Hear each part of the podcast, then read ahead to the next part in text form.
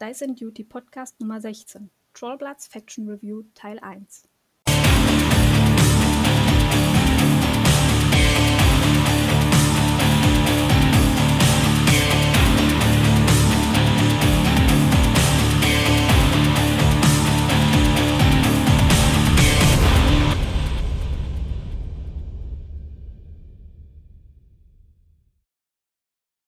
Herzlich willkommen zu einer neuen Ausgabe des Dice and Duty Podcast. Wie immer mit mir, Candy Trash, aka Pascal, eurem Moderator. Ich spiele Mercenaries und heute habe ich als Co-Host den Money dabei, den ihr alle schon kennt. Sag Hallo Money. Hi, äh, ich bin der Money. Und um dem Manni eine Freude zu machen, weil der gerade unser komplettes Meta die letzten Wochen äh, digital und manchmal auch unter strengen Sicherheitsvorkehrungen live mit Trollen ähm, terrorisiert, dachten wir uns, wir könnten jetzt mal die Troll Faction Review starten. Und dann haben wir einen Gast gesucht, der da kompetent ist und haben herausgefunden, dass der gute The Kid aka Robin äh, Trolle relativ intensiv gespielt hat bis vor kurzem. Und deswegen haben wir den eingeladen. Hallo Robin. Hallo zusammen. Ja, und wir machen das im Prinzip wie bei allen anderen Faction Reviews, die ihr wahrscheinlich schon kennt, wenn ihr dieser jetzt hier beginnt zuzuhören. Wir gehen alle Caster durch und danach allgemeine Taktiken, Synergien und Key-Modelle. Wir starten direkt bei Mannys ähm, Premiercaster. Da kann Manny dann wahrscheinlich auch direkt mal einsteigen. Das ist nämlich Borka 1. Oh ja, also Borka 1 habe ich jetzt, äh, ich denke mal so vor allem während der Corona-Zeit und so insgesamt bestimmt schon 20 oder 25 Spiele gemacht. Ähm, experimentiere auch da ein bisschen rum. Was bei dem, äh, kann man direkt mal mit anfangen, glaube ich, besonders interessant ist, wobei da andere, ähm, andere Warlocks oder Warcaster von anderen Fraktionen drüber lachen, ist die Feed. Ne? Wir bekommen Threat Range Extender und der ist nicht irgendwie äh, limitiert, sondern es geht halt auf die äh, auf die ganze Liste. Das heißt also, ob das jetzt Infanterie ist oder Warb ist egal. Haben also zwei Zoll mehr Range. Außerdem können wir ähm, Kraftattacken und äh, umsonst machen. Slams sind auch zwei Zoll weiter, also das äh, muss man noch dazu sagen, sind nicht nur Charge, sondern auch Slams. Und dann bringt er halt ein ganz interessantes Toolkit mit. Ähm, was ich spannend finde, ist halt, dass er zum einen ähm, mit Moshpit die Möglichkeit hat, alle Nahkampfattacken ähm, Auto-Knockdown machen lassen zu lassen äh, ja, lassen zu lassen, gutes Deutsch, ne? Äh, bedeutet, ähm, alle Modelle in seiner Kontrollzone machen im Nahkampf automatisch Knockdown. Außerdem stehen alle bei dem Zauber auf.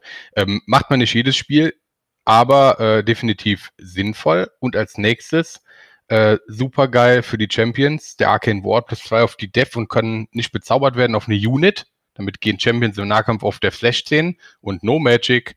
Ähm, das macht die extrem glücklich, vor allem mit Retaliatory Strike, kommen wir später noch drauf. Ja, und wodurch wird das abgerundet? Ah ja, äh, Windwall, ganz klare Sache, haben andere Caster ja auch auf der Karte. Macht Fernkampf immun, zumindest gegen nicht magischen Beschuss, innerhalb von drei Zoll um ihn und für ihn selbst. Das heißt, er wird halt so schnell meistens auch nicht erschossen. Das macht absolut Spaß. Ja, und wovon wird es abgerundet? Natürlich von einem Typ, der ihm den Schnaps hinterher trägt. Ähm, kann er auch gut gebrauchen, Stumbling Drunk und dann halt wieder zwei Wut zum Auffüllen, dass er nachher transferieren kann, weil der Mann hat halt nur fünf Wut und der will eigentlich gar nicht gerne campen sonst. Ja, ähm, da bestimmt sonst noch mal was dazu sagen, oder? Ja, ich finde, das ist ein, ein richtig geiler Frontline-Caster, weil der in der Regel auch gar nicht stirbt. Also, ich meine, der kommt ja im Nahkampf bequem auf Armor 21 mit dem Stein. Und ähm, ja, zur Not hat man im Late Game noch Arcane Ward auf dem, wobei man das ja meistens auf den Rück tut, wenn man einen spielt. Und ja, mit Stumbling Drunk auch noch zusätzlich ist der im Prinzip eigentlich sehr, sehr schwer zu töten. Also da muss man sich schon schon ziemlich anstellen als äh, Borker-Spieler, wenn man den Caster gekillt kriegt. Absolut, vor allem, weil der mit Stumbling Drunk, wenn du Glück hast, äh, nach der ersten Attacke schon einfach in die richtige Richtung wegtaumelt, dann hat sich das eh erledigt. Würde ich jetzt nicht drauf wetten oder so, ne? Aber der Gegner, wie du schon sagst, bei Armor 21 mit Unyielding und dem Stein braucht der Gegner meistens mehr wie eine Attacke, um den umzubringen, auch wenn er noch transferieren kann. Und dann ist die Wahrscheinlichkeit, dass er irgendwann mal in die richtige Richtung wegtaumelt, gar nicht gering. Ähm, ich spiele den aktuell tatsächlich immer mit Mountain King, also den Rück nehme ich gar nicht mit, weil ich den the North spiele mit den Champions.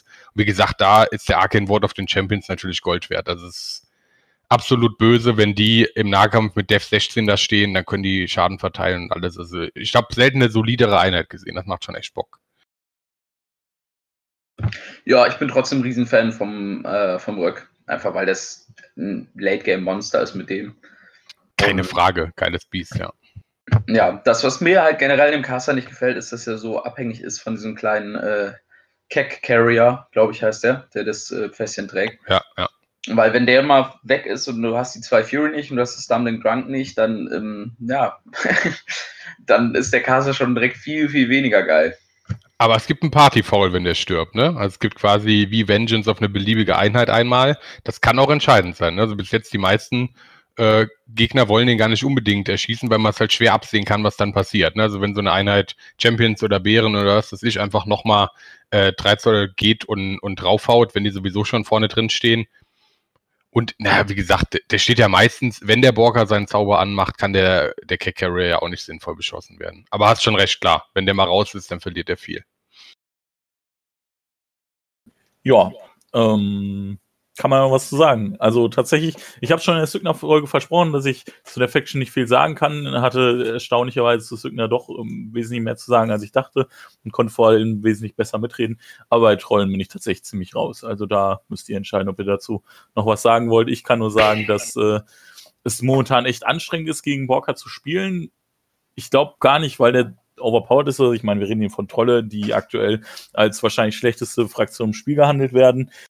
Aber wenn man eben das nicht mehr gewohnt ist, dagegen zu spielen, weil ich habe keine Ahnung, wann ich da, also bevor man jetzt angefangen hat, das letzte Mal irgendwo auf dem Spieltisch gesehen habe,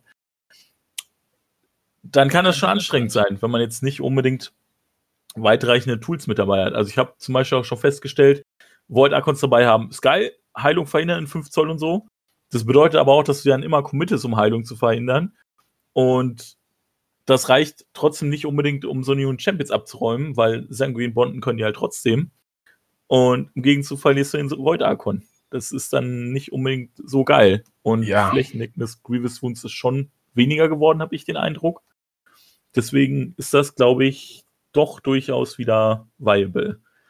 Der Void Archon möchte für seine acht Punkte halt Arbeit machen. Der möchte sich nicht ja, ich finde aber das Problem auch momentan am aktuellen Steamroller-Set ist, dass halt Borka auch aufgrund vom Windwall relativ geklumpt stehen möchte. Und das funktioniert halt schon mal bei zwei, drei Szenarien gar nicht. Ähm, also meiner Meinung nach ist der nicht der kompetitiv beste Warlock, den du gerade spielen kannst bei Trollen. Ich finde, das sieht man auch, wenn man international mal so rumguckt, ob mal irgendwo eine Borka 1-Liste rumläuft und das findet man praktisch gar nicht. Ja, auch die kleine Kontrollzone schränkt ihn natürlich ein. Ne? Also bei mir den Mountain King, den will der immer in 10 Zoll haben. Das heißt, dann kann der Mountain King auch nicht so richtig auf der anderen Seite vom Spielfeld agieren. Ne? Also das stimmt schon. Also wenn du auf breite Szenarios spielst, ist die Sache oftmals ein bisschen eingeschränkt. Da musst du schon puzzeln und dann fehlen dir die Einheiten, um außen zu punkten und so weiter. Also gut, das machen im Zweifel noch Bären, aber ob die in der Zone rumstehen, punkten wollen, das ist dann auch manchmal fraglich, ja. Ähm, Pascal, du hast eben noch gefragt, ob es noch was Wichtiges zum Borker gibt, was andere, was der vielleicht macht, was andere nicht haben. Ich denke mal, was gerade in der Norskin-Team relevant ist, ist, dass der Borker einer der wenigen Norskin-Caster ist. Also Borker 1, Borker 2, dann haben wir Kolkrimmer, ja. Und ähm, es gibt ein paar Sachen, die das interessant machen. Zum einen haben wir diese Snowdrifts, ja. Ähm, das heißt, bei Norskin-Modellen bzw. Keltimun-Modellen ähm, profitieren halt, profitiert der Caster halt davon, da drin Concealment zu kriegen. Und außerdem, was ganz wichtig ist, der Norskin-Stein sagt halt, ähm, friendly Norskin Warrior Models kriegen entweder plus eins auf die Speed, plus zwei auf die Stärke und so weiter. Das heißt, der Borker profitiert halt auch von diesen äh, passiven, von diesen sekundären Boni, die das UA mitbringt. Und also in der Norskin-Team ist mir das dann schon wichtig. Also das willst du dann halt eigentlich schon haben. Gut, wie oft der draufhaut, ist dann immer fraglich, aber wie Robin sagt, der kann mal nach vorne gehen. Und wenn der, der wenn der Stein zwei, plus zwei auf die Stärke sinkt, haut er mit Power 17 äh, Critical Deviation Keulen durch die Gegend. Ne? Also das ist unfassbar, was dieser Caster dann tot haut. Aber auch nur mit fünf davon, ne? Haben, haben wir schon erwähnt, dass der nur Fury 5 hat? Ja, haben erwähnt. Das ist tatsächlich auch ein großer Haken, wie gesagt. Das meint der Robin, wenn der Keck Carrier weg ist, dann kann er nicht nochmal zwei Wut bekommen nachher. Das heißt, er hat seine fünf, wenn er die verbraucht hat, ist rum. Und der kann zwar Upkeeps umsonst aufrechthalten, der Norskin-Team, aber er möchte ja entweder den Windfall casten oder den Moshpit casten, ja, und dann will der vielleicht noch einen Animus wirken oder äh, will mal den Arcane Ward umlegen oder so. Das kann er sich schon fast eigentlich nicht leisten. Das ist halt so das Problem. Und er kann Bömmchen werfen, der kann schön zuhauen, aber ja, meistens bleibt halt die Wut für Spielereien kaum übrig. Das ist so der Haken.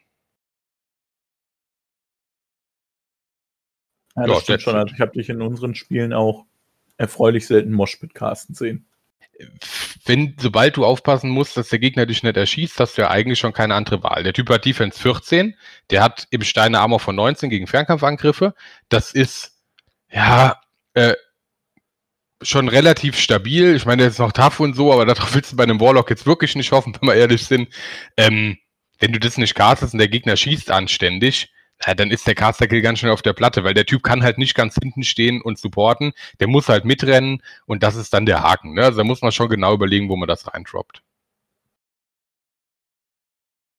Ja, wenn es dann sonst nichts weiter gibt, dann widmen wir uns dem Modell. Ich finde, das ist ein schönes Modell.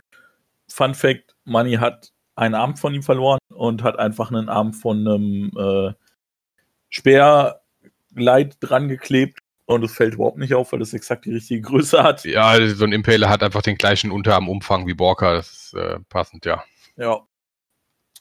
Dann können wir eigentlich auch schon zu Borka 2 gehen, glaube ich.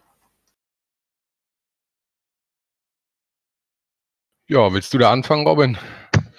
Ja, kann ich gerne machen. Ähm, ja, also den hat man schon viel häufiger mal auf Turnieren gesehen. Der war äh, vor allen Dingen ähm, vorletzte WTC relativ beliebt, 2018.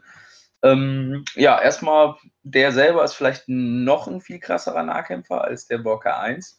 Also, ja, schon. Ich meine, man hat eigentlich den, den Borka 1 auf einen Bären gesetzt und ja, was soll dabei rauskommen, außer noch ein besserer Nahkämpfer.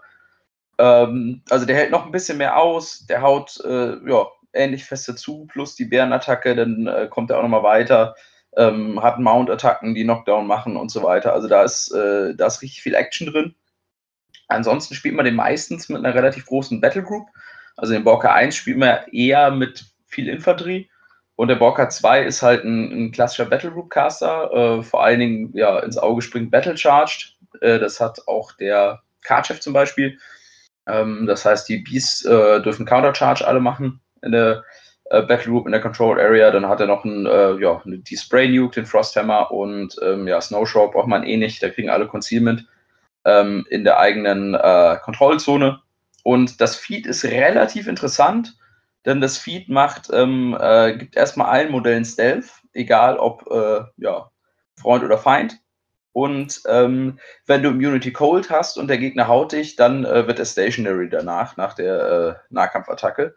Was relativ gut ist, weil der hat äh, ja, dieses ähm, Field Marshal für alle Warbies, dass die Immunity Code bekommen. Also in der Feed-Runde kannst du halt die Biester im Nahkampf eigentlich nicht umlegen, weil der sofort nach einer Attacke einfrierst. Und ja, das Feed ist insofern relativ interessant, weil du ja den Gegner auch Stealth geben kannst, womit der Gegner äh, keine Line of Sight mehr blockiert. Also man kann es eventuell genauso timen, dass man im Feed äh, praktisch die wichtigen Modelle Stealth macht, die vor irgendeinem äh, Caster zum Beispiel oder irgendeinem anderen Modell stehen, was man dann plötzlich beschießen kann mit einem Bomber oder so. Also da sind ganz nette Tricks plötzlich drin.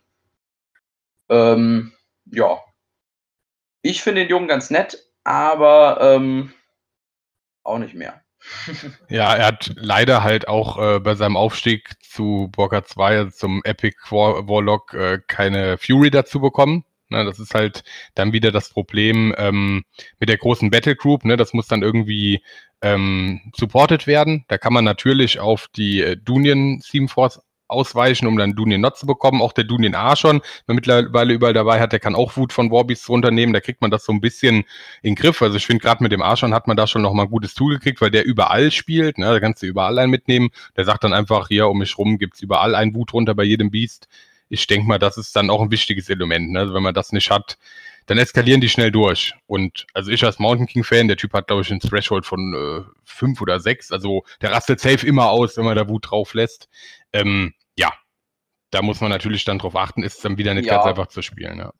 Ist aber auch, also ich meine, das ist eh eine Regel frecher, dass die Gargantuans ausrasten können, die Kolosse nicht äh, disrupted werden können, aber ähm, ich finde das Problem auch generell an dem ist einfach, dass die Beasts viel zu teuer sind in der Fraktion. Also wenn die Beasts halt, sag ich mal, ähnlich gepriced werden wie Slayer in Crix oder sowas oder, oder Cardor Jacks oder sowas, äh, dann wäre der Typ halt plötzlich viel besser spielbar.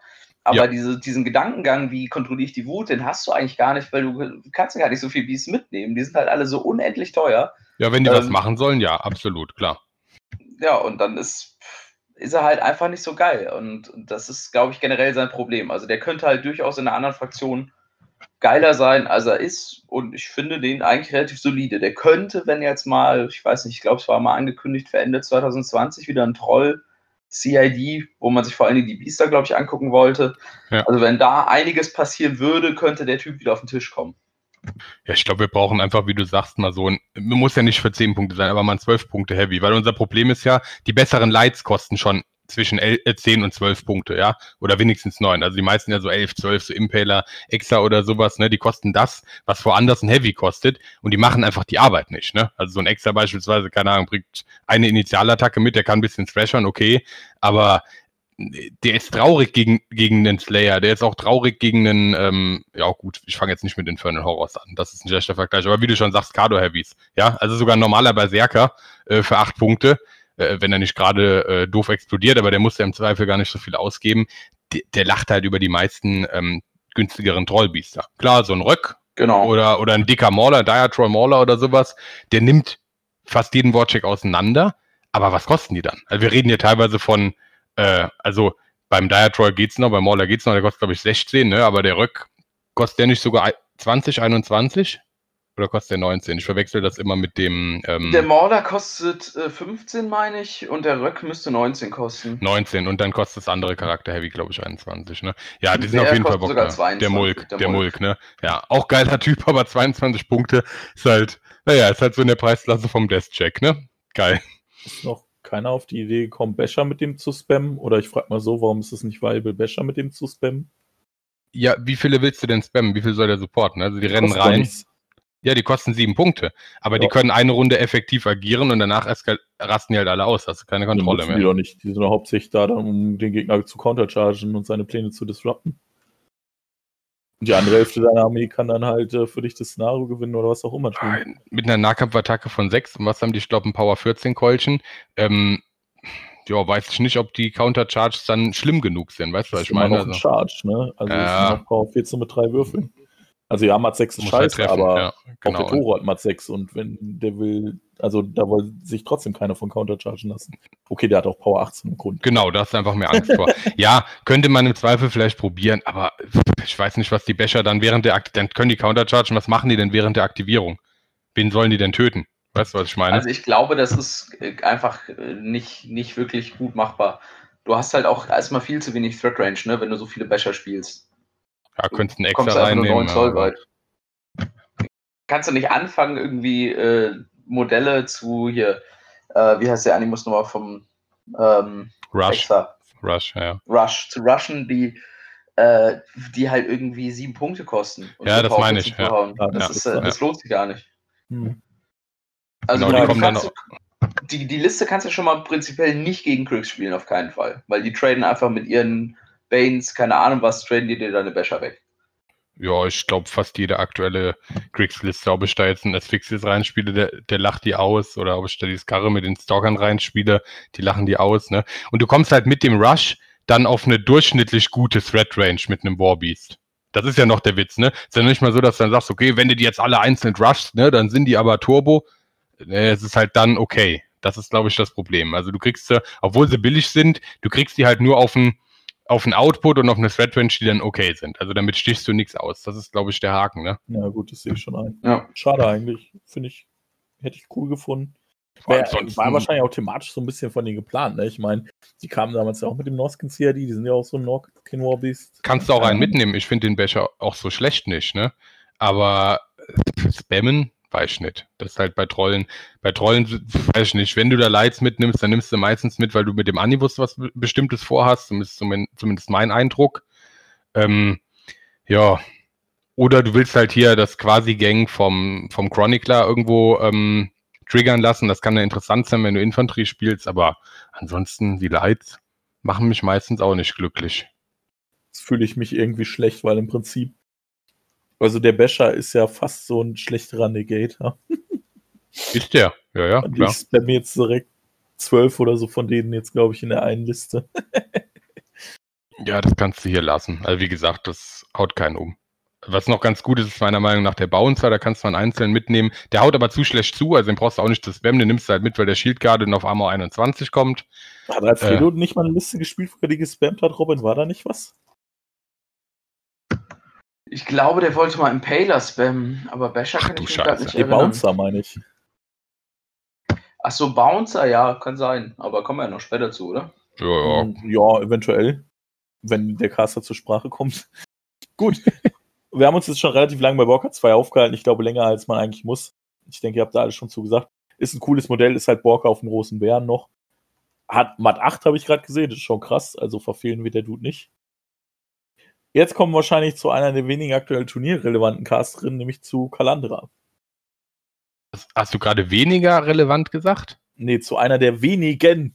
Ah, ich dachte gerade schon, weil Trollcaster. Kalantra finde ich eigentlich ähm, ermöglicht ganz viele spannende Konzepte. Ich würde gerade mal vielleicht als erstes was dazu sagen.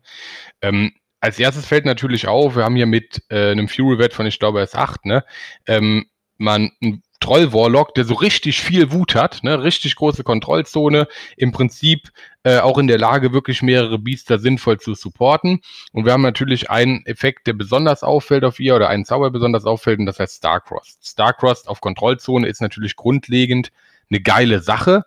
Ähm, und ich glaube, das bietet auch die allermeisten Ansätze. Die hat Soothing Song, damit kann sie das nochmal ein bisschen verbessern, also ihre Battle Group, äh, also die Größe der Battle Group quasi noch, noch mal ein bisschen ausweiten. Aber da hapert es dann auch wieder daran, was spammig dann. Ne? Also gut, es gibt natürlich schon ein paar gescheite äh, Trollbiester und die freuen sich auch darüber, wenn sie im Schnitt dann einfach noch ein bisschen schlechter getroffen werden. Grund Defense 12, naja, kann man jetzt zu sagen, was man oder von halten, was man will. Das ist natürlich nicht gerade ein Defense-Wert, wo man darauf hofft, dass der Gegner viel daneben haut, aber sie bringt halt von sich aus schon viel mit. Wie siehst du das, Robin? Ja, ich finde die relativ stark. Ähm, auch ganz, ganz wichtiger Spell ist Bifadel, würde ich sagen. Also, Oh ja, ich stimmt, Der ja, ist ja, Äh, Threat Range Extender und ähm, ja, Hitbuff in einem. Und ähm, den finde ich, finde ich auch noch super, super wichtig bei ihr. Das Feed ist auch für einen Hordes-Feed relativ gut, würde ich sagen. Ähm, und dann noch diese Fähigkeit mit ähm, Fate Blast, also dass man von ihr die Fury-Punkte runternehmen kann im eigenen Zug, um irgendwo einen Wurf zu wiederholen, was auch einfach immer eine mega geile Regel ist, wenn man irgendwo Ja, ja. auf dem Tisch Rerolls erzeugen kann, sei es um einen Caster-Kill zu machen oder eine Szenariozone freizuräumen, äh, um den Punkt auf jeden Fall zu machen oder sowas. Also die ist schon generell ein super geiler Caster. Die wäre halt richtig, richtig krass, wenn sie nicht in Trollen spielen würde. ja, also ich denke, ähm, das mit dem Trefferwurf wiederholen ist, äh, ist, ist wirklich so das, ja, das Schlüsselelement Nummer zwei. Also das Dark Rust, gut, das hat vielleicht gar nicht so viel Einfluss. Vielleicht ist es sogar wirklich so, dass das Trefferwurf wiederholen noch wichtiger ist. Denn wir haben halt viel mit einer Melee Attack von sechs, also auch Heavies. Und wenn gerade die Charge-Attacke mit Power 18 oder 20 oder wo auch immer wir drauf gepusht haben insgesamt, äh, daneben haut, und ich kann einfach sagen, ja, das wiederhole ich. Oder in der Feed wiederhole ich, glaube ich, alle Einsen und Zweien, wenn ich mich recht entsinne.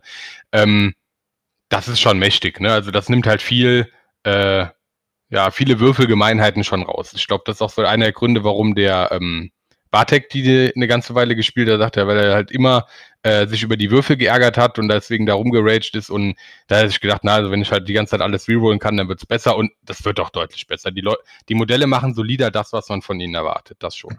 Hat er sich danach nicht mehr über die Würfe aufgeregt?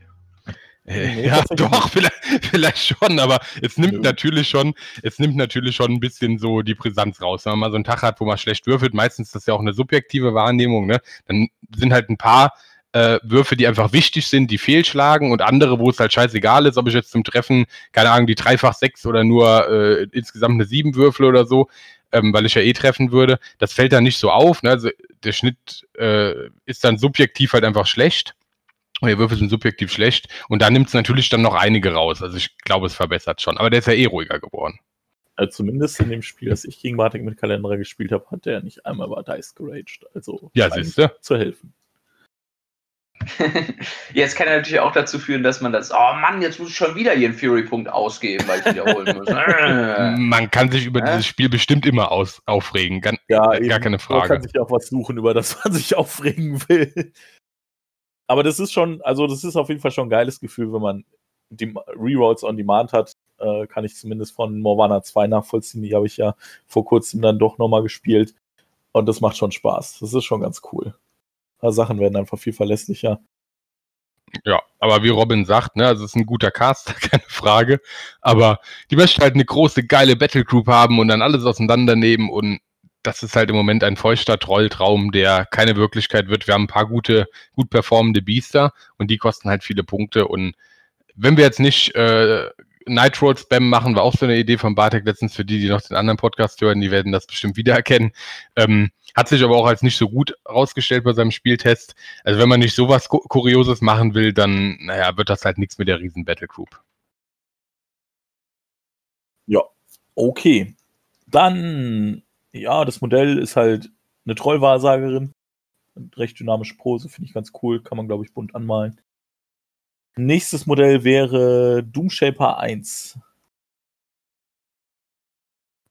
Der, der Mann, der die äh, Wut der Warbeast unter Kontrolle hat und eine tolle Schriftrolle hat, womit er ein Ragendes Warbeast einmal äh, vom Ragen abhalten kann. Okay, du, du gibst einfach die, die Reihenfolge vor, weil ich habe jetzt gedacht, wir gehen irgendwie nach War Room. Wir haben offline auf Site jetzt so runter. Ja, immer. Genau. Ah, okay, ja, dann äh, passe ich mich mal an. Ja, ich habe mir den gerade tatsächlich mal aufgemacht, weil ich die Doomshapers allesamt äh, noch nicht so wirklich gespielt habe. Ähm, ja, genau, das ist der mit dieser wunderbaren Scroll of the Will of Balazar. Ne? Also kann er einen Warbeast vom Ragen abhalten. Ich glaube, so oft kommt das jetzt nicht zum Tragen. Ähm, was ganz cool ist, ist seine Fähigkeit Goat, ne, wo er seine Warbeasts halt zwischendurch nochmal ein bisschen advancen lassen kann. Also das ist quasi passiver Threat Rage Extender.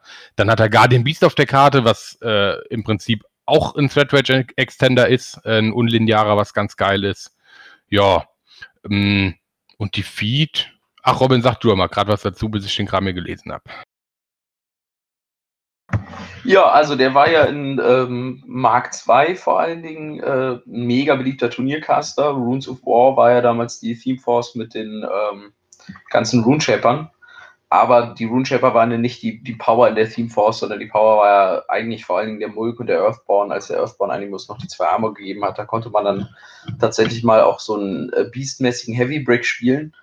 Ähm, ja, der hat eigentlich die gleichen Fähigkeiten noch wie früher, ganz wichtig noch. Er hat äh, das verbesserte Purification, also er kann tatsächlich in seiner Kontrollzone alle Upkeeps und Anime runtermachen und gibt dem, äh, demjenigen, der den Spell gemacht hat, äh, W3 Schaden noch. Dann hat er auch immer noch Rampager, da kann er ein gegnerisches Warbeast einfach mal bewegen und zuhauen, also sich eins rausholen aus der Kette und das äh, kaputt hauen. Und das Feed ist, wenn der Gegner Fokus ausgibt oder Fury ausgibt, kriegt er W6 Schaden pro Punkt den er dabei ausgibt. Ähm, ja, das ist je nach Liste, gegen die man spielt, relativ gut, kann aber auch nicht so geil sein. Mm, sehr ähm, speziell, glaube ich auch, denke ich, ja. Ja, an sich ist das Problem bei ihm, dass halt die Beasts da zu, zu schlecht sind momentan. Aber eigentlich ist das ein guter Beastcaster nach wie vor. Und ähm, wenn, wie gesagt, das äh, CRD so kommt, wie man es denn vermutet, dann äh, bin ich mir ganz sicher, dass der wieder den Weg zurück auf den Tisch findet. Ja, ich denke auch. Also gerade dieses Goat plus Guardian Beast, ne, das sorgt halt schon dafür, wenn ich überlege, dann hat er noch, wenn er dann extra in der Battle Group hat, der vielleicht dann noch nicht mehr so teuer ist und kann dann noch einen Warbeast rushen, dann kann gerade hier so ein Earthborn Dire Troll oder so, der je nach Geländestücker nochmal plus zwei auf Speed kriegt und so weiter, dann können die schon auf wirklich gute Threat Ranges kommen. Und vor allem unlinear, ne, weil mit dem Goat kannst dann halt immer nochmal zwei zu gehen, wenn du ein Modell mit einer Media Tech zerstört hast, das, also von einem Modell aus der Battle Group.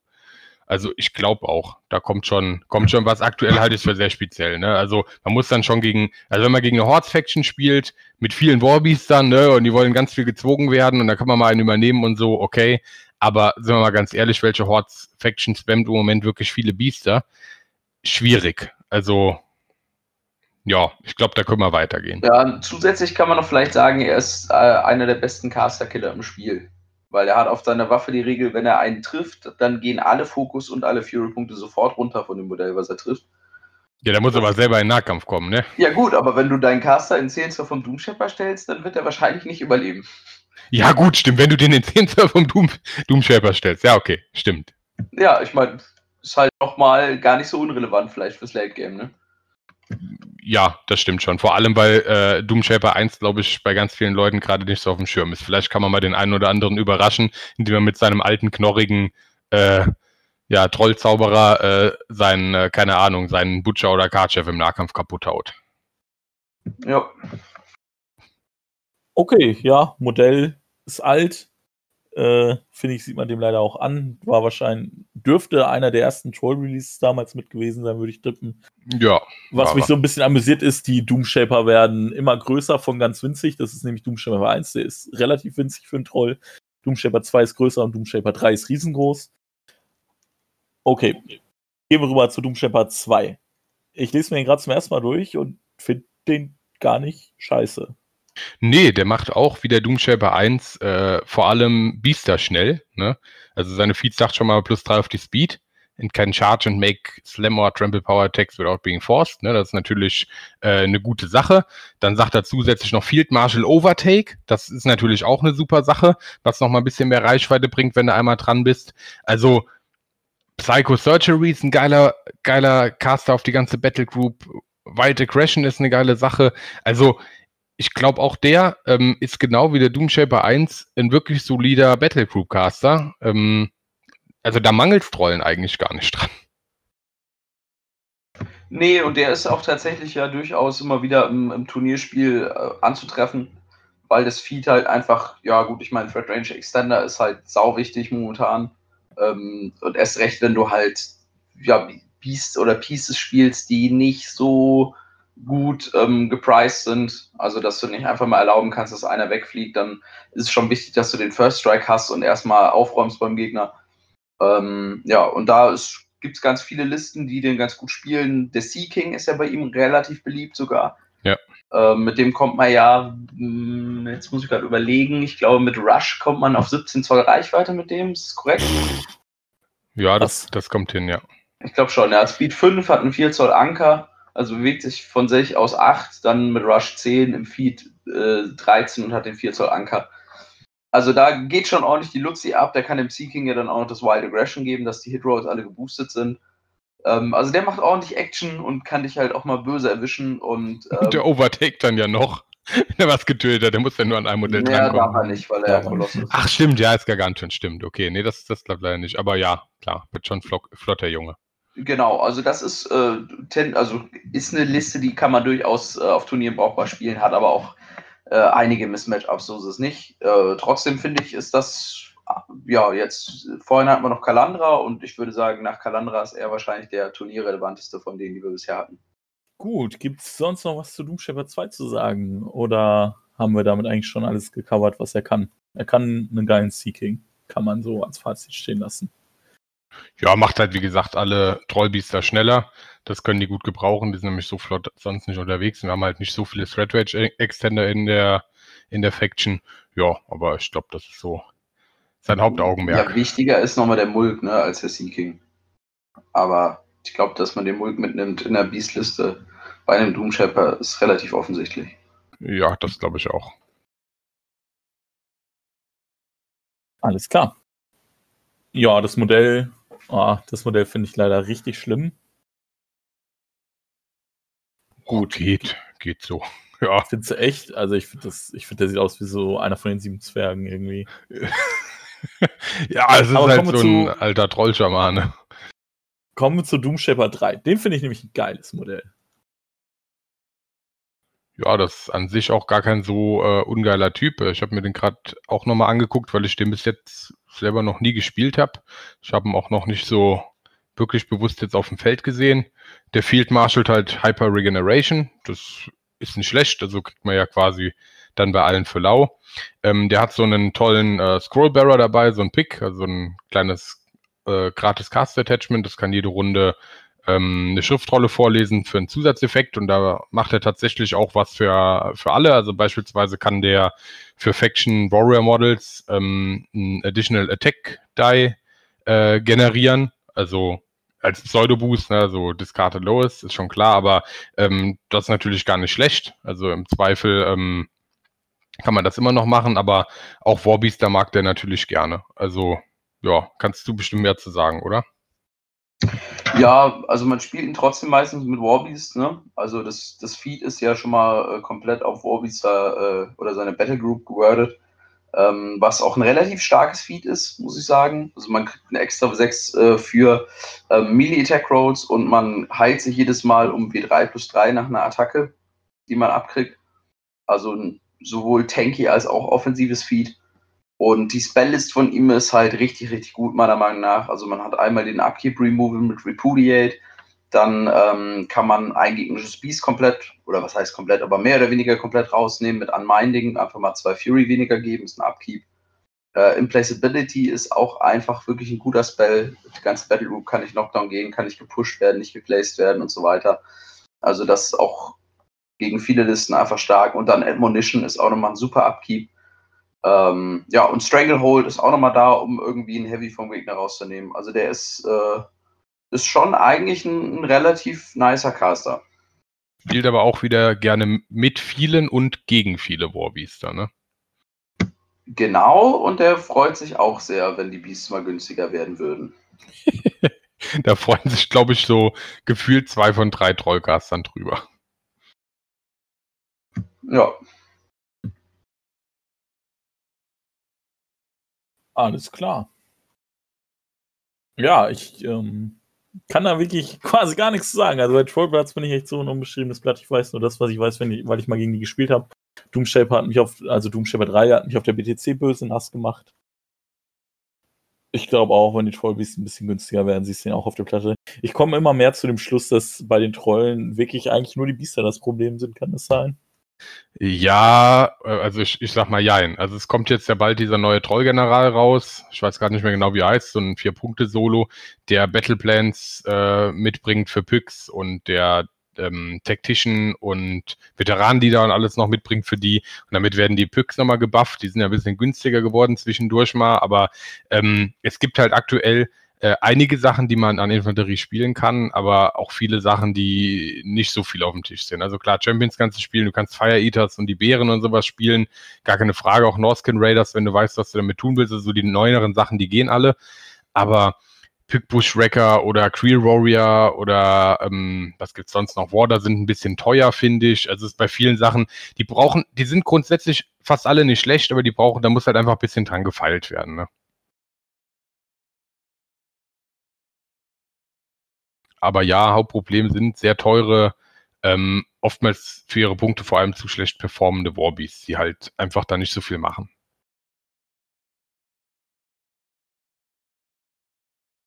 Ja. Okay. Dann können wir, glaube ich, schon zum nächsten. Es sei denn, ich möchte jetzt noch unbedingt was zu Doomshaper 3 sagen. Nö, wir können zu äh, Crim 1 rübergehen eigentlich, oder? Was sagst du, Robin? Absolut, ja. Dann leg los. Ja, dann mache ich das nochmal. Crim Angus habe ich schon ein paar Mal gespielt. Ähm, offensichtlich ist natürlich die Feed äh, die ist relativ simpel. Also in seiner Control Range gibt es für gegnerische Modelle minus 3 auf die Def. Und wenn die äh, das nächste Mal aktivieren, haben sie minus 3 Speed und können nicht chargen, keine Power oder Special Attacks machen. Das ist natürlich stark, gar keine Frage. Ne? Also es sorgt zum einen dafür, dass ich, egal was ich spiele, meine äh, Treffer gut anbringen kann. Und nächste Runde bin ich vor vielen Dingen relativ geschützt. Also wenn der Gegner schon mal nicht chargen kann und minus 3 auf die Speed kriegt, dann machen viele Sachen halt nicht mehr viel. Ähm, dafür, wie soll ich das sagen, begeistert mich die Spelllist nicht so ganz. Also er bringt Welt Secrets mit äh, für eine Einheit als Abgibt. Das ist grundlegend nicht, nicht schlecht. Also Pathfinder und Hunter gibt das. Das heißt, wir ignorieren im Fernkampf Concealment und Cover. Ähm, das ist nicht schlecht, aber ich sag mal kein, kein Gamebreaker. Return Fire ist auch nicht schlecht. Ähm, aber ja, weiß ich nicht. Also auf dem richtigen Modell tut das natürlich weh muss man dann schon irgendwie ein interessantes Fernkampfbiest dabei haben, denke ich. Ähm, Mark Target, minus 2 Def, kein Incorporeal, kein Stealth mehr auf dem Ziel ist nicht uninteressant und die, aber die Man-Trap, die er dabei hat, als letzter Zauber, also 4er AOE, kostet 3 und kann Sachen, äh, äh, Warrior-Models, die gehittet werden, Knockdown machen, wohlgemerkt, aber nur Warrior-Models. Äh, ich glaube, das castet er auch nicht so oft. Also, ja, wenn es sich natürlich mal voll lohnt, okay, aber da muss er dann halt auch auf 10 Zoll an den Gegner rangehen und der steht natürlich gerne bisschen Entfernung. Also mag gerne, also ich habe früher immer in MK2 mit einem Impaler gespielt, damit er Snipe kriegt, weil er von Haus aus halt 13 Zoll weit schießt, dann schießt er 17, das ist interessant. Und der Typ hat halt äh, True Sight. Um, ja, also ich glaube, das Stärkste an ihm ist halt die Feed. Problem ist, außerhalb von der Feed-Runde macht er für mich nicht so viel. Ja, ich denke auch, dass die Feed der, der Selling Point für ihn ist. Also nochmal, äh, wichtig, also wichtig ist minus 3 Speed und keine Charges und keine Power Attacks und keine Special Attacks. Also das, er verbietet schon sehr, sehr viel und ist halt ein richtig gutes Szenario-Feed. Ähm, ja, wie du schon gesagt hast, ähm, spielt man mit einem Impaler oder eigentlich noch besser momentan mit einem Bomber. Der hat nämlich auch den Snipe-Animus und das ist meiner Meinung nach das äh, preis-leistungsmäßig viel bessere Beast. Dann kann Absolut. Man, der mag auch Return Fire lieber wie der Impaler, klar. Genau. Und dann kann man über äh, 17 Zoll mit dem Snipe-Animus mit dieser seiner Main Gun äh, irgendwelche Stealth-Solos erschießen. Das ist auch was, was in Trollen seltener gibt. Also ist durchaus eine Qualität für die Faction. Ähm, ja, an sich, äh, der war auch relativ beliebt in Turnierspielen. Ähm, da gab es immer so Listen, wo man äh, ja ein Gargantuan mit ihm gespielt hat, auch häufiger mal den Seeking, einfach weil der viel Threat Range mitbringt. Und dann dazu ähm, ja noch zwei andere Huge Bases, meistens ein Hoochhauler und ein äh, Warwagon. Und dann halt versucht schnell den Szenariosack zuzumachen. Also am Anfang in Runde 1 in die Mitte gerannt, in der Creel Company Theme Force, wo man die wiederholbaren Hit, äh, Hit Rolls ja schon Startwürfe kriegt ähm, ja, um anzufangen, in die Mitte zu rennen und dann äh, sofort Action zu machen. Noch äh, erwähnen sollte man, dass er ja Threatage Extender hat für die Das hätte ich jetzt auch noch gesagt, ja, lag mir auch gerade auf der Zunge, genau, wenn genau. er was trifft, dann darf er, er.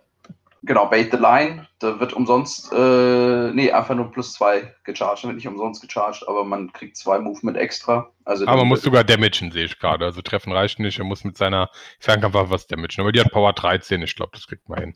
Ja, aber momentan mittlerweile mit den ganzen Shieldcards ist es natürlich auch wieder schwieriger geworden, muss ich sagen.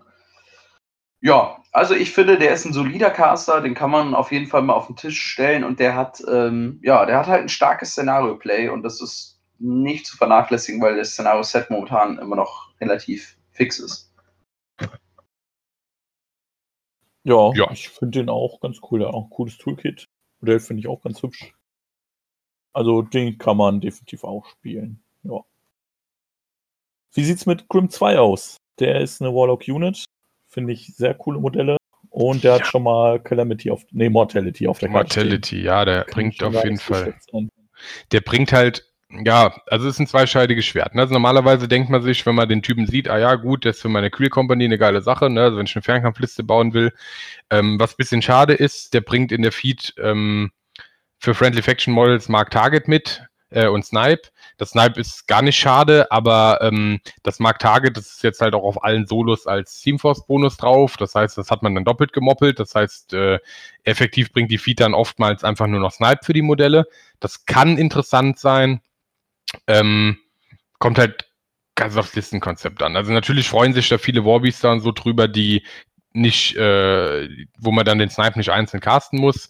Dann bringt er halt Mage Slide mit und Mortality. Ich glaube, das sind so ähm, die wichtigen Zauber. Ne? Also wenn man schießen will, da freut man sich über, über die beide. Vor allem haben wir bei Trollen äh, sonst relativ wenig Debuffs und minus zwei Def und Armor und kein Tough und kein Heilen eine Runde mit Mortality. Das ist ein starker Zauber, aber ist halt auch kein Upkeep, ist ein Round, der mich jede Runde drei kostet und ich muss ihn auf 10 Zoll anbringen. Ne? Ich könnte mir vorstellen, dass man den zum Beispiel mit den, mit den Schweinen, mit den ähm, Bone Grindern zum Beispiel spielen kann in der kleinen Unit, dann kann er sein Mortality auf 12 Zoll anbringen. Ich glaube, da profitiert er sehr von, weil der will halt eigentlich nicht so gerne auf 10 Zoll auf, an gefährliche gegnerische Modelle dran, denn, gut, der hat Def 16, ja. Weiß ich nicht, ne? Also der will natürlich äh, lieber ein bisschen auf Reichweite stehen. Was sagst du dazu, Robin? Ja, also den habe ich relativ viel gespielt. Das ist ein, ein, ein, cooler Caster, der macht Spaß und der ist auch nicht so schlecht, aber der ist auch nicht richtig, richtig overpowered. Ähm, auch wenn er Mortality hat, was ja eigentlich der beste Debuff im Spiel ist. Ähm, ja, also auf jeden Fall sollte man erwähnen, dass mittlerweile nach dem, ähm, nach dem letzten CID sind die Burra ja ein bisschen besser geworden und die Burra mit ihm zusammen sind halt wirklich Sahne. Die ja, schießen ja dann doppelt so weit in der Feed. genau, die schießen dann 8 Zoll, da musst du halt auch nur mal irgendwie noch Mortality hinlegen und dann äh, haben die Knarren schon Power 16. Äh, da hilft dann auch nochmal das Mark Target, weil äh, das Mark Target in der, in der Theme Force, in der Creel Warrior ist ja für Solos.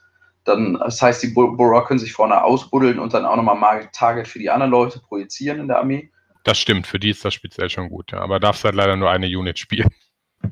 Klar, aber trotzdem, die gehen halt richtig hart ab mit ihm. Ähm, ja, also der ist eigentlich ein ganz, ganz netter Caster. Dem fehlt so ein guter Defensiv-Upkeep äh, oder sowas, der ein bisschen, ja, die, die, die Jungs halt länger überleben lässt oder dir ein bisschen besseres Late-Game verschafft, weil häufig ist das Problem, man hat halt einen starken First Strike, man schießt richtig, richtig viel beim Gegner zusammen, dann verliert man aber meistens relativ viel und hinten raus kommt dann nicht mehr so viel bei ihm. Ähm, das ist ein bisschen schade, aber ansonsten ist es ein cooler Caster, da gibt es auch viele Tricks mit ihm. Ähm, ja, ich finde ihn äh, sehr nett, macht sehr viel Spaß zu spielen. Der wird sich auch sehr über den General freuen, wenn der rauskommt. Der kann ja zum Beispiel, ich weiß nicht, ob du den schon angeguckt hast, aber der kann ja einer befreundeten ähm, Pyk-Einheit entweder plus 2 auf die Speed geben oder gibt den äh, Dick In, was natürlich nochmal sehr interessant ist. Ne? Also gerade die Pyks, die haben ja Grund Def 13, wenn die eingegraben sind, da kommen die schon auf äh, sehr angenehme Defensivwerte. Also die F17 gegen Fernkampf macht die dann schon im Verhältnis viel schwieriger rauszunehmen. Und auch Veteranen, die da, da freuen sich natürlich auch die Borrower dann wieder drüber, ne? Weil die haben, ich glaube, eine Fernkampfattacke von vier oder so, ne? Also durch die Calamity haben sie quasi dann, äh, Mortality haben sie quasi dann plus zwei. Wenn die dann noch einen Veteran-Leader kriegen, dann treffen die auf einmal richtig gut, das stimmt. Also ich glaube, da müssen wir auf den neuen, äh, das neue Pyx-Solo warten, da wird das nochmal um einiges cooler. Ja, wäre noch zu erwähnen, dass es gibt noch so zwei andere Modelle äh, in den, in den, bei den Trollen, die halt normalerweise nicht gespielt werden, aber bei ihm dann schon. Das äh, ist zum Beispiel die Thumper Crew, die bei ihm übertrieben krass gut wird. Und ich glaube, es ist eigentlich auch der einzige Caster, bei dem man ähm, sinnvoll die Slugger spielen kann. Aber vielleicht kommen wir da später eh nochmal zu, wenn wir die Units äh, betrachten. Ja, ja, denke ich auch. Gut, dann haben wir zudem auch alles gesagt. Der nächste Caster auf der Liste ist Gristle 1. Geilo, die ist richtig, äh, die liebe ich richtig. Ähm, bin ich wahrscheinlich einer der wenigen. Ähm, aber ich habe die letzte Zeit viel Grizzle 1 gespielt und die macht super lustige Sachen. Da kann ich vielleicht kurz mal äh, direkt mit beginnen. Also die darf jede Runde drei Fell, äh, drei verschiedene, äh, einen von drei verschiedenen Fell-Calls rufen. Also entweder sagt sie in ihrer Command von 9 Zoll, äh, darf nicht gezaubert werden. Das ist ganz gut, aber das macht man normal nicht einzeln. Ähm, die, dann sagt sie ähm, als zweite Variante eine befreundete äh, Trollport Trollplat Unit oder ein Model kann eine zusätzliche Melee-Attack in der Combat Action machen. Da komme ich gleich mal zu, wie das echt durcheskalieren kann. Oder sie sagt halt, ähm, eine befreundete Unit darf am Ende, nachdem alles aktiviert hat, nochmal ein Full Advance machen. Und das ist auch was, wo die Trolle sich richtig drüber freuen, weil ein paar äh, gerade Infanterieelemente sind bei uns halt oftmals ziemlich langsam. So, und was ich jetzt die letzte Zeit viel gemacht habe, ist die auch mit äh, Troll Champions zu spielen in der Heroes, in der Heroes Team Force, wo halt alles ähm, quasi Takedown auf Nahkampfwaffen kriegt. Und die Troll Champions haben ja sowieso durch den Skull die Overtake. Und dann können die halt einfach nochmal eine zusätzliche Nahkampfattacke kriegen. Dann hauen die halt mit drei Nahkampfattacken mit Weapon Master zu. Und jetzt wird's halt noch mal ein bisschen spannender, wenn sie sagt, ich feete. Denn die Feed sagt nicht nur, wir machen alle drei Effekte, sondern sie sagt auch, Trollmodelle dürfen jetzt von mehreren Fellcalls gleichzeitig profitieren. Und das ist hier jetzt sehr wichtig, denn ähm, wir können dann in Verbindung zum Beispiel mit einem Fellcaller und einem, und einem Stone Scribe Chronicler jetzt sagen, okay, wir buffen jetzt nochmal eine Einheit, die eine zusätzliche Attacke machen soll. Sagen wir zum Beispiel die Champions auf Melee Tech von 9. Und dann kommt doch der Chronicler dazu und sagt, oh, jetzt haben wir quasi noch Gang-Friendly Faction Warbeast. Das heißt, es gibt dann effektiv, wenn ich einen Warbeast dran kriege, plus zwei auf den Schaden, plus vier auf die Attacke und wir hauen dreimal zu. Und dann kann man Champions zugucken, wie die halt einfach äh, Huge Spaces trivial rausnehmen und solche Dinge. Das macht richtig Bock. Und die andere Variante ist halt, ich sag denen dann noch Hoof It, das heißt, die chargen irgendwo rein, hauen jeder dreimal zu und danach bewegen die sich schön nochmal in Full Advance zurück, stellen sich wieder Base to Base für plus 12 die Defense und Knockdown immun. Das macht schon Spaß. Nachteil an der Grizzle ist, die Fellcalls sind so ähm, meiner Meinung nach das Hauptthema. Das macht die stark, ja. Und die Spelllist, tja, die hat Calamity, geile Sache. Guardian Protector, okay, ist nicht schlecht, aber in den Infanterielisten, wie man, wo man die spielt, finde ich das meistens nicht so wichtig. Außerdem kann ein äh, Mountain King, und den liebe ich ja sowieso, leider keine äh, Moves außerhalb seiner Bewegung machen. Ähm, sie bringt noch Boundless Charge mit. Und da kam es tatsächlich schon vor, dass ich einzelne Champion geboundless charged habe. Weil die mit der Threat Range ein Problem haben. Und wenn ich erstmal an ein Modell drankomme, kann ich ja overtaken. Und wenn ich dann Boundless Charge auf zwei einzelne Champions mache, und die rasen, rasen dann in den Gegner rein, Ja, und hangeln sich dann irgendwo entlang, das ist schon ganz lustig. Ja, das sind so meine Erfahrungen dazu. Rift habe ich mit der, ähm, ich glaube, noch nie gecastet. Keine Ahnung. Ähm, ja, ich wollte erstmal noch kurz sagen, der, der Chronicler, das ist kein Fellcall, ne? Das kannst du immer. Das ist klar. Nee, nee, da, okay, das kam jetzt vielleicht missverständlich rüber. Der Chronicler kommt immer dazu, aber was zum Beispiel Fellcalls sind, also der, der Fellcaller, der normale macht das und Grizzle, ihre, die Fellcalls von Grizzle, die können halt auch stacken. Also theoretisch könnte ich jetzt von Grizzle zwei, diese zwei Fellcalls drauf machen und nochmal den vom, von dem, ähm, wie heißt er? Genau, vom Fellcaller. Und der Genau. sagt halt entweder Pathfinder oder plus zwei auf die Melee Attack. Und das sind beides Sachen, die man gerne mal hat. Ja, ja, ich wollte es nur sagen, also das Chronicler-Ding ist unabhängig vom Feed. Ja, absolut. Und die hat Calamity Ja, ich, ich wollte noch sagen, äh, Guardian Protector ist auch trotzdem meiner Meinung nach eine relativ coole Fähigkeit. Also sollte man mal Ja, nicht unterschätzen, weil es im Prinzip eigentlich ein 3 Zoll Threat Range Buff ist äh, für irgendwie dein Heavy und das kann der Gegner ja gar nicht umgehen, weil du kannst ja nicht als Gegner sagen, ja, okay, dann töte ich in 5 Zoll vom Heavy, töte ich halt gar nichts. Ähm, ja, dann tötest du halt wirklich nichts. Ne? Ja, vor allem in Verbindung mit Boundless Charge, klar. Das kann natürlich mal ein eigentlich recht lang, langsames äh, Trollbeast schon recht schnell machen. Ja, und eins soll man noch vergessen, sie darf noch sprayen. Auf 8 Zoll Power 12 mit äh, Defen, also minus 2 auf die Def und das getroffene Modelle können eine Runde keine Befehle geben äh, oder erhalten. Und das macht auch nochmal was aus. Also das kann schon oft interessant sein, das kann man vorher noch anbringen.